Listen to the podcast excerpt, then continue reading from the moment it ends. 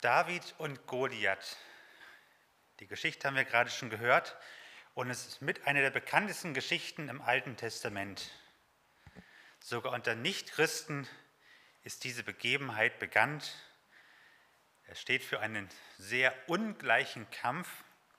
Der kleine, schwache Schafhirte David gegen den riesigen, großen Riesen Goliath. Und wer solch einen unfairen Kampf gewinnen würde, ist ja klar. Oder vielleicht auch doch nicht. Überraschend besiegte David den Riesen Goliath. Aber wie konnte der junge Hirte David den starken und erfahrenen Kriegsmann so einfach überwältigen? Und was können wir heute daraus lernen für unser eigenes Leben? Wie können wir so stark werden wie der David? Die Geschichte haben wir gerade eben ja schon vorgelesen bekommen. Und wie wir gemerkt haben, der Text ist sehr lang, es wird uns sehr umfangreich und detailliert berichtet. Und der Text war ja jetzt nur in Auswahl, es sind ja noch mehr Verse in dem Text da drin. Aber das Ganze hilft uns, uns wirklich in diese Situation hineinversetzen zu können, weil es so umfangreich und detailliert beschrieben ist. Und damit ihr einen noch besseren Eindruck von der ganzen Situation bekommt, habe ich einmal ein Foto für euch mitgebracht. Kann man es erkennen? Oh. Hier hätte man eigentlich jetzt schön die Landschaft erkennen können, wie es dort aussieht. Da sieht man hier auf der einen Seite die Berge, wo dann die Philister drauf standen, auf der anderen Seite die Berge, wo die Israeliten standen und in der Mitte das Tal, wo dann die Schlacht stattgefunden hat. Ja, muss ich mal gucken, ob ich zur nächsten Predigt ein besseres Bild finde. Ja, 40 Tage lang spielte sich jeden Tag aufs Neue immer wieder das gleiche Schauspiel dort ab. Auf der einen Seite dieses Tales, auf der Anhöhe, erschien gerüstet die Armee der Philister und auf der anderen Seite, wieder auf der Anhöhe, erschien die Armee der Israeliten und dazwischen dieses weite Tal. Und jeden Morgen rüsteten sich aufs Neue die Kriegsleute, stellten sich Schlachtreihe gegenüber Schlachtreihe, erhoben ein großes Kriegsgeschrei, aber mehr passierte auch nicht. Keiner wagte den Angriff. Und dann trat jeden Morgen und jeden Abend aus den Reihen der Philister ein einzelner Soldat hervor. Goliath. Das war ein ganz besonderer Kriegsmann gewesen, denn er war ein Riese. Im Text heißt es, er war sechs Ellen und eine Hand breit hoch gewesen. Das sind mehr als drei Meter, also bis zur Decke ungefähr, um eine Größenvorstellung zu bekommen. Und er war kräftig, durchtrainiert und sein Anblick war angsteinflößend. Und er trug, wie wir es auch schon gehört haben, eine gigantische Rüstung. Also wenn man sich das Gewicht von der Rüstung anhört, da bricht mir ja schon so zusammen. Und dann stellt sich dieser große Riese Goliath hin und rief dem Heer Israels entgegen, was seid ihr zum Kampf ausgezogen? Bin ich nicht ein Philister, aber ihr bloß Sauls Knechte. Erwählt einen von euch, der zu mir herüberkommen soll, dann wollen wir zusammen kämpfen. Wenn euer Mann gewinnen wird und er schafft mich zu erschlagen, dann wollen wir Philister eure Knechte sein. Aber wenn ich gewinne und euren Mann erschlage, dann sollt ihr unsere Knechte sein. Also statt einen großen blutigen Kampf zwischen zwei großen Armeen sollte es nur ein Duell zwischen zwei einzelnen Soldaten geben. Und das Ergebnis sollte dann für das ganze Volk gelten. Wenn man solch einen überstarken Riesen in den eigenen Reihen hat wie der Goliath, ist so ein Angebot natürlich sehr interessant. Aber für so einen ganz gewöhnlichen Kämpfer ist es natürlich ein nicht gerade attraktives Angebot. Und wenn nun Goliath sein spottendes Angebot ausspricht, dann entsetzten und fürchteten sich die Israeliten. Wir lesen es hier im Text. Und wer von Israel den Mann sah, gemeint ist Goliath, floh vor ihm und fürchtete sich sehr. Und dieses ganze Schauspiel passierte 40 Tage lang, zweimal am Tag, morgens und abends. Und so lästerte und spottete Goliath jeden Tag aufs Neue das Volk Gottes. Welch eine Schmach und Schande, zweimal täglich über diese Zeit. Doch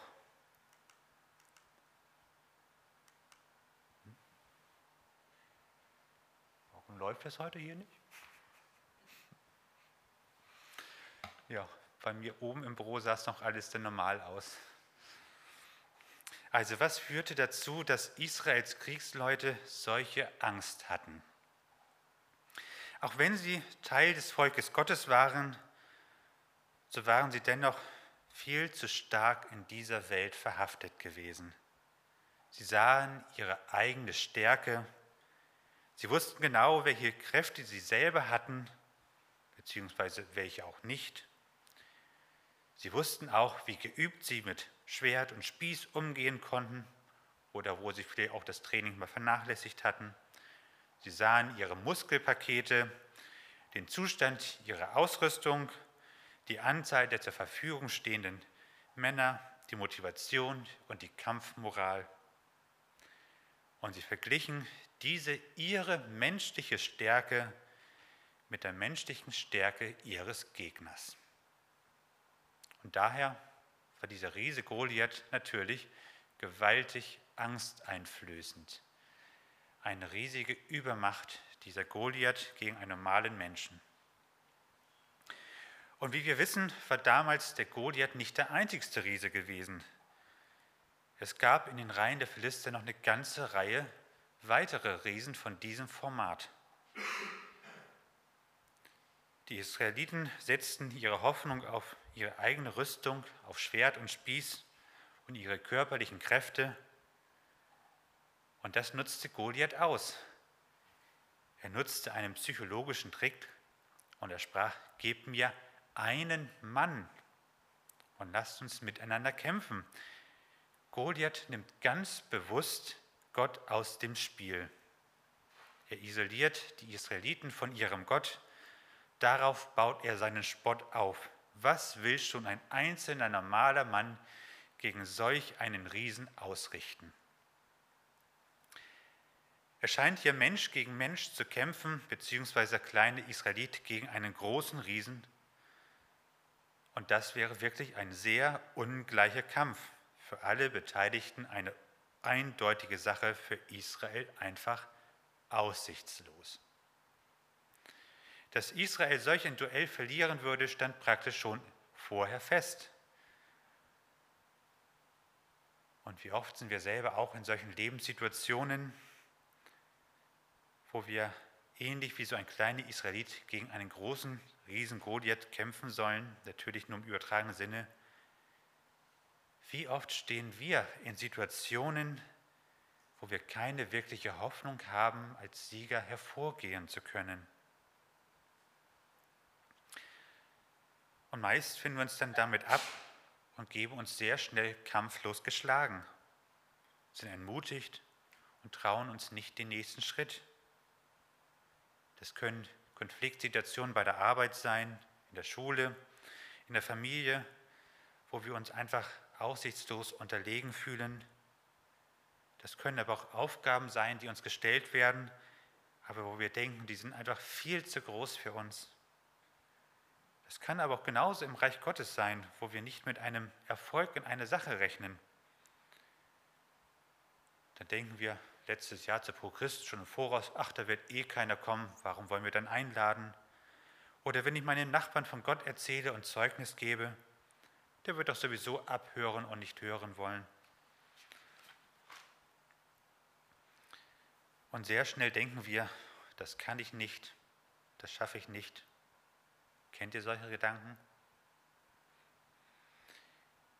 An dieser Stelle tritt nun David auf den Kriegsschauplatz. Seine drei ältesten Brüder wurden ja zur Armee eingezogen, aber nach so vielen Wochen, wir hatten es ja gehört, 40 Tage, sechs Wochen, da fragt sich schon ihr Vater, wie geht es eigentlich meinen Söhnen? Sie sind schon so lange weg, leben sie überhaupt noch? Ist alles in Ordnung? Und so schickt er den jüngsten Sohn los, den David, und der fand auch relativ schnell den Kampfplatz, stellte sein Gepäck im Lager ab und lief zwischen den Kriegern hindurch, bis er schließlich seine Brüder fand.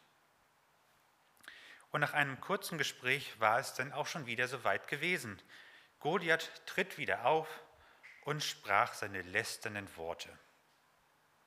Und David hörte selber diese Schmähworte. Und David erlebte selber mit diesen Schrecken und die Furcht, die Angst, die die Israeliten vor diesen Riesen gehabt haben. Unter den Israeliten machte sich inzwischen die Kunde breit, dass der König Saul denjenigen, der den Goliath umbringt, reich belohnen wird. Aber diese Motivation war nicht groß genug. Die Angst vor der Übermacht des Riesen war einfach zu groß. Viel Geld und die Hand der Königstochter waren immer noch viel zu wenig. Denn die Leute dachten sich, was bringt mir solches, wenn ich eh nicht lebend den Kampf überstehen werde? Der Hirtenjunge David in Zivil, mitten zwischen den Schlachtreihen, überrascht hier nun mit einer ganz anderen Sichtweise. Was wird man dem geben, der den Philister erschlägt und die Schande von Israel abwendet? Denn wer ist dieser unbeschnittene Philister, der das Heer des lebendigen Gottes verhöhnt? Betrachten wir jetzt einmal diese Situation oder diese Dimension, die David in diese Situation hineinbringt.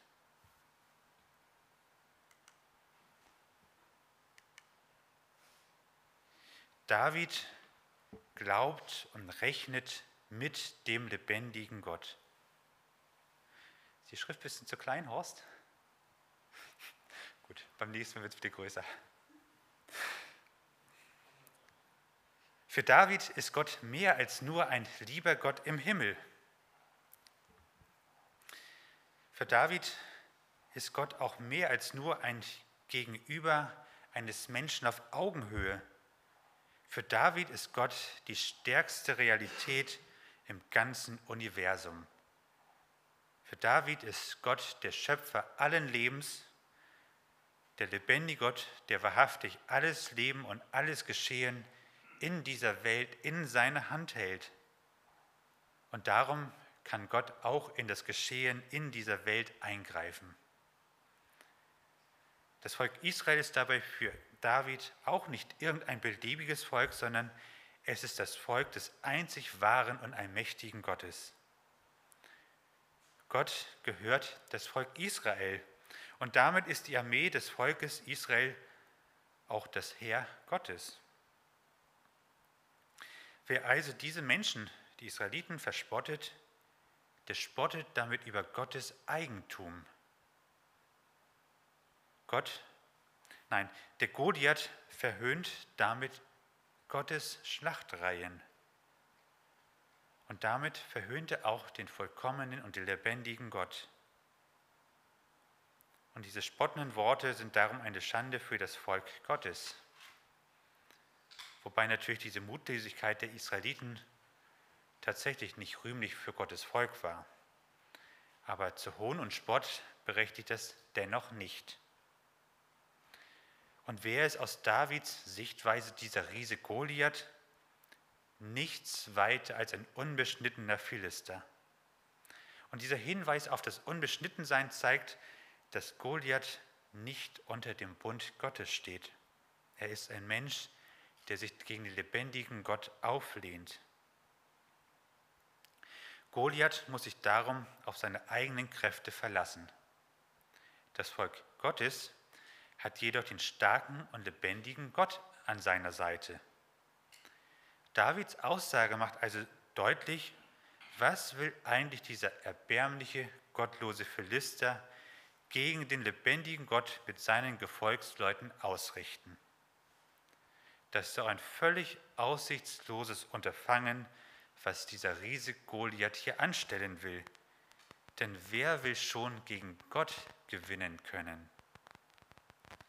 Da helfen ihm seine überdurchschnittliche Körpergröße, seine gute Ausrüstung und seine Erfahrung nicht wirklich weiter. Denn im Vergleich zu Gott ist das alles nur ein lächerlicher Witz. Für David ist diese Sichtweise auf Gott und die Menschen kein frommes Hirngespinst. Und für David ist das auch nicht nur ein typisch christlicher Wortschatz. Gott ist für David mehr als nur eine Einbildung oder eine, eine Erfahrung. Gott ist für David eine lebendige Realität. Und mit einer, mit einer Realität kann man rechnen, arbeiten und sein Leben darauf bauen. Denn es existiert ja tatsächlich. Und somit erklärt sich dieser kleine Hirtenjunge bereit, gegen den Riesen Goliath anzutreten. Wenn es die Kriegsleute von Israel nicht tun, dann tut er es halt. Denn es, denn es ist nicht rechtens, dass dieser gottlose Philister weiter so über das Volk Israel spottet. Ist Gott, für, ist Gott für uns eigentlich auch solch eine lebendige Realität? Eine Realität, mit der wir auch heute noch ganz gezielt rechnen, arbeiten und unser Leben darauf bauen? Wenn Gott wahrhaftig so ist, wie die Bibel es uns berichtet und wie David es erlebt, wie können wir dann diese Realität in unser Leben mit einbauen?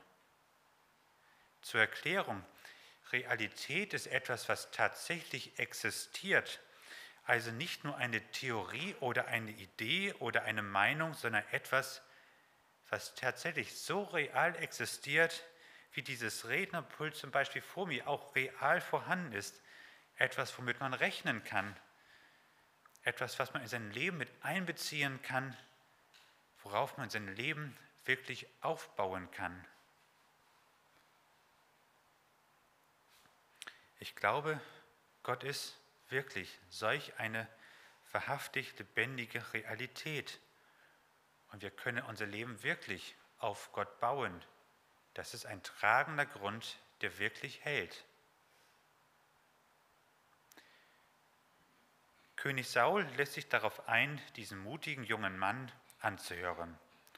Und so ruft er den David zu sich.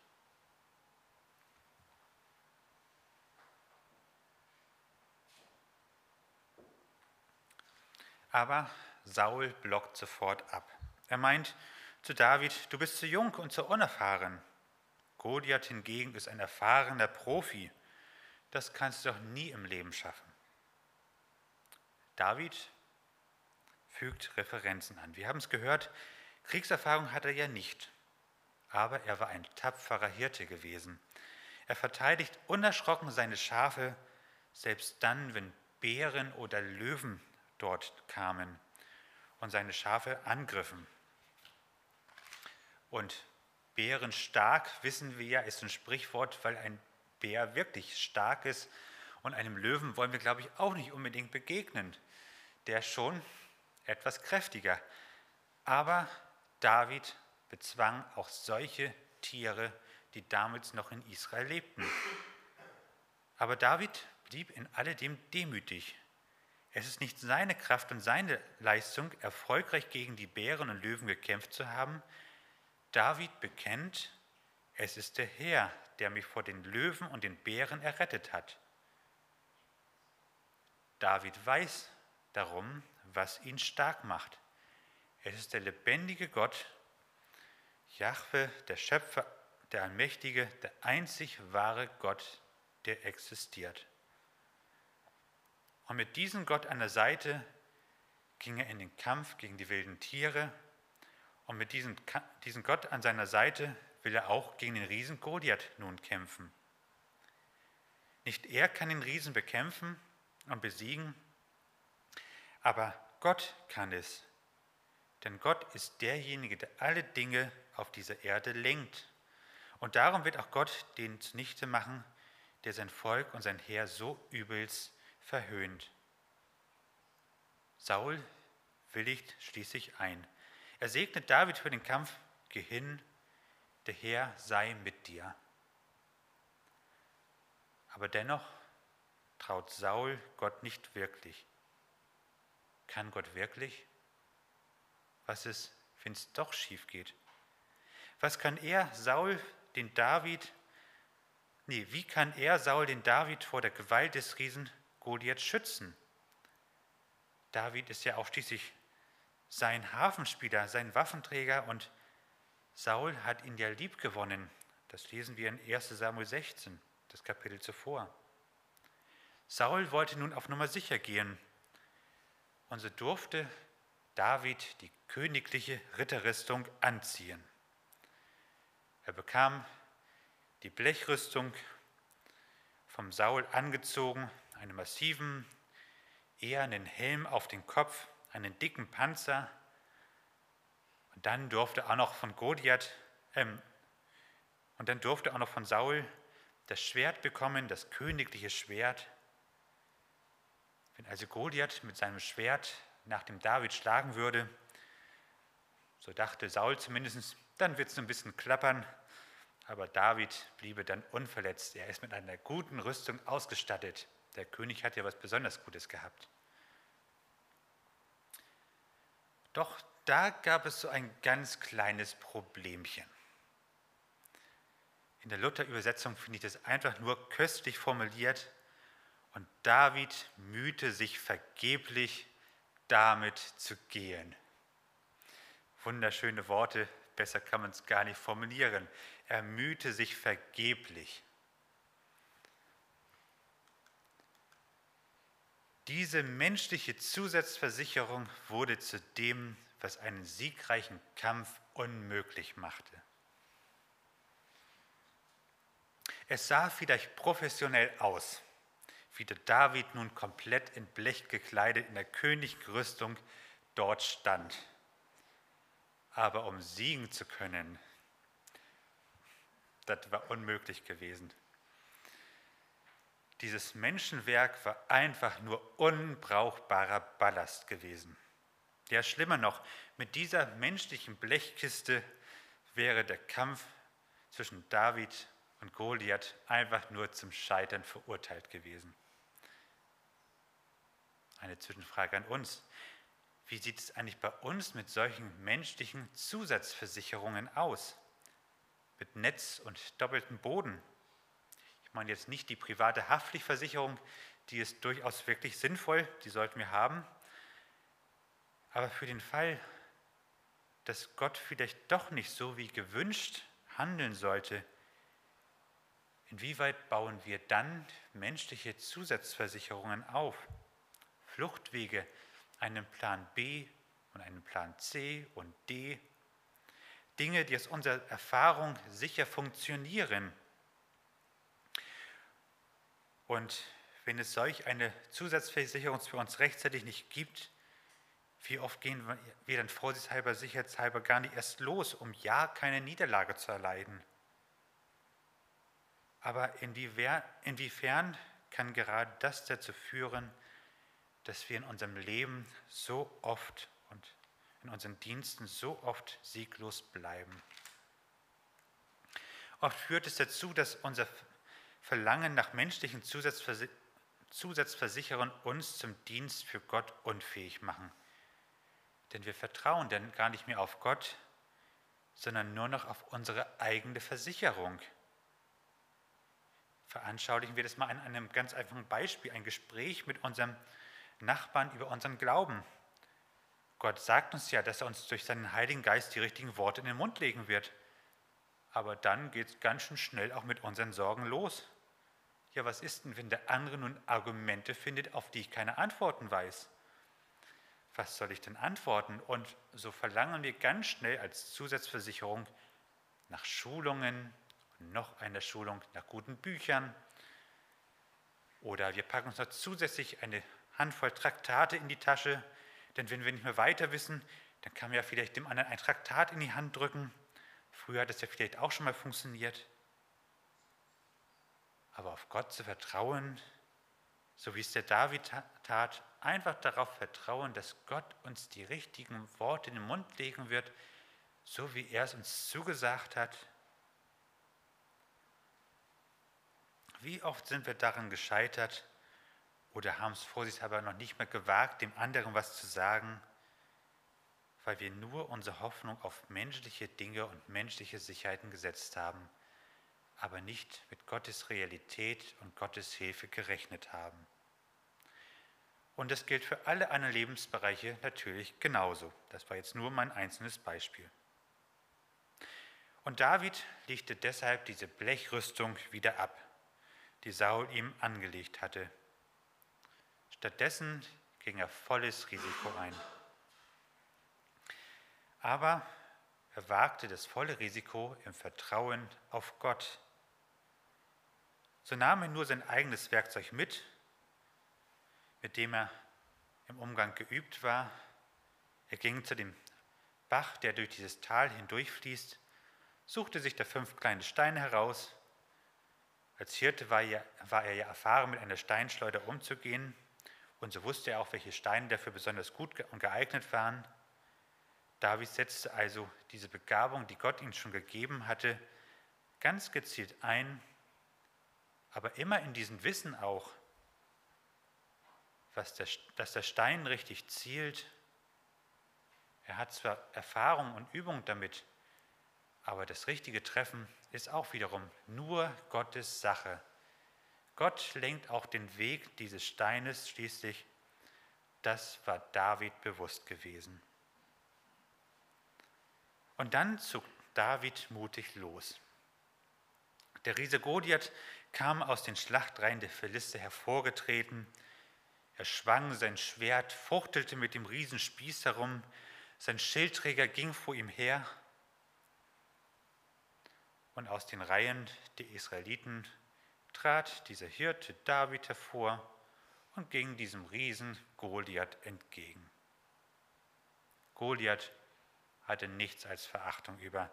Was will schon so ein kleiner, hübscher Hirtenjunge gegen einen gut trainierten und erfahrenen Kriegsmann ausrichten? Er spottete und fluchte. Er sprach zu David, Komm her zu mir, ich will dein Fleisch den Vögeln unter dem Himmel zu essen geben, und die Tiere auf den Felde sollen dich fressen.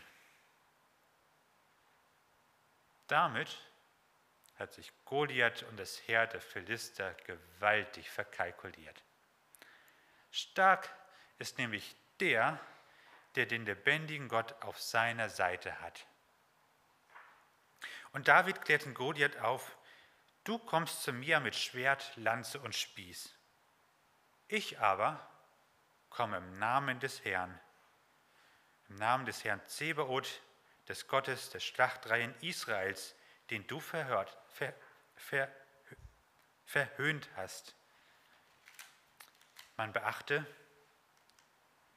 David kommt hier nicht aus eigener Kraft, sondern David handelt hier im Namen Gottes. Er zieht als Gottesdiener in dieses Duell hinein. Und David betont, wer dieser Gott ist, in dessen Namen er hier ankommt.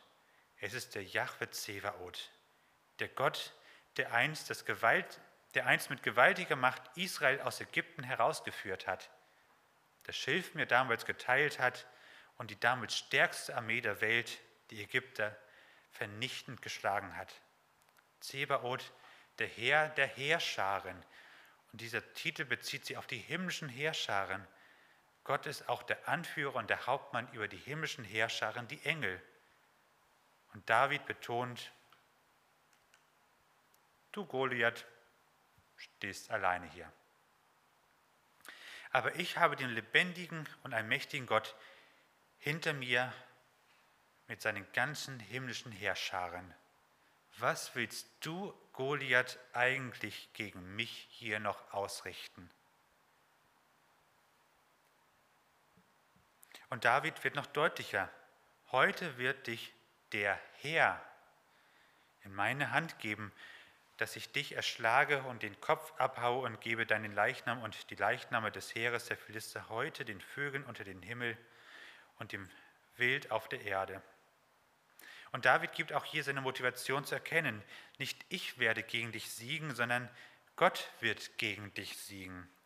Sei dir also bewusst, lieber Goliath, du wirst gegen Gott kämpfen müssen.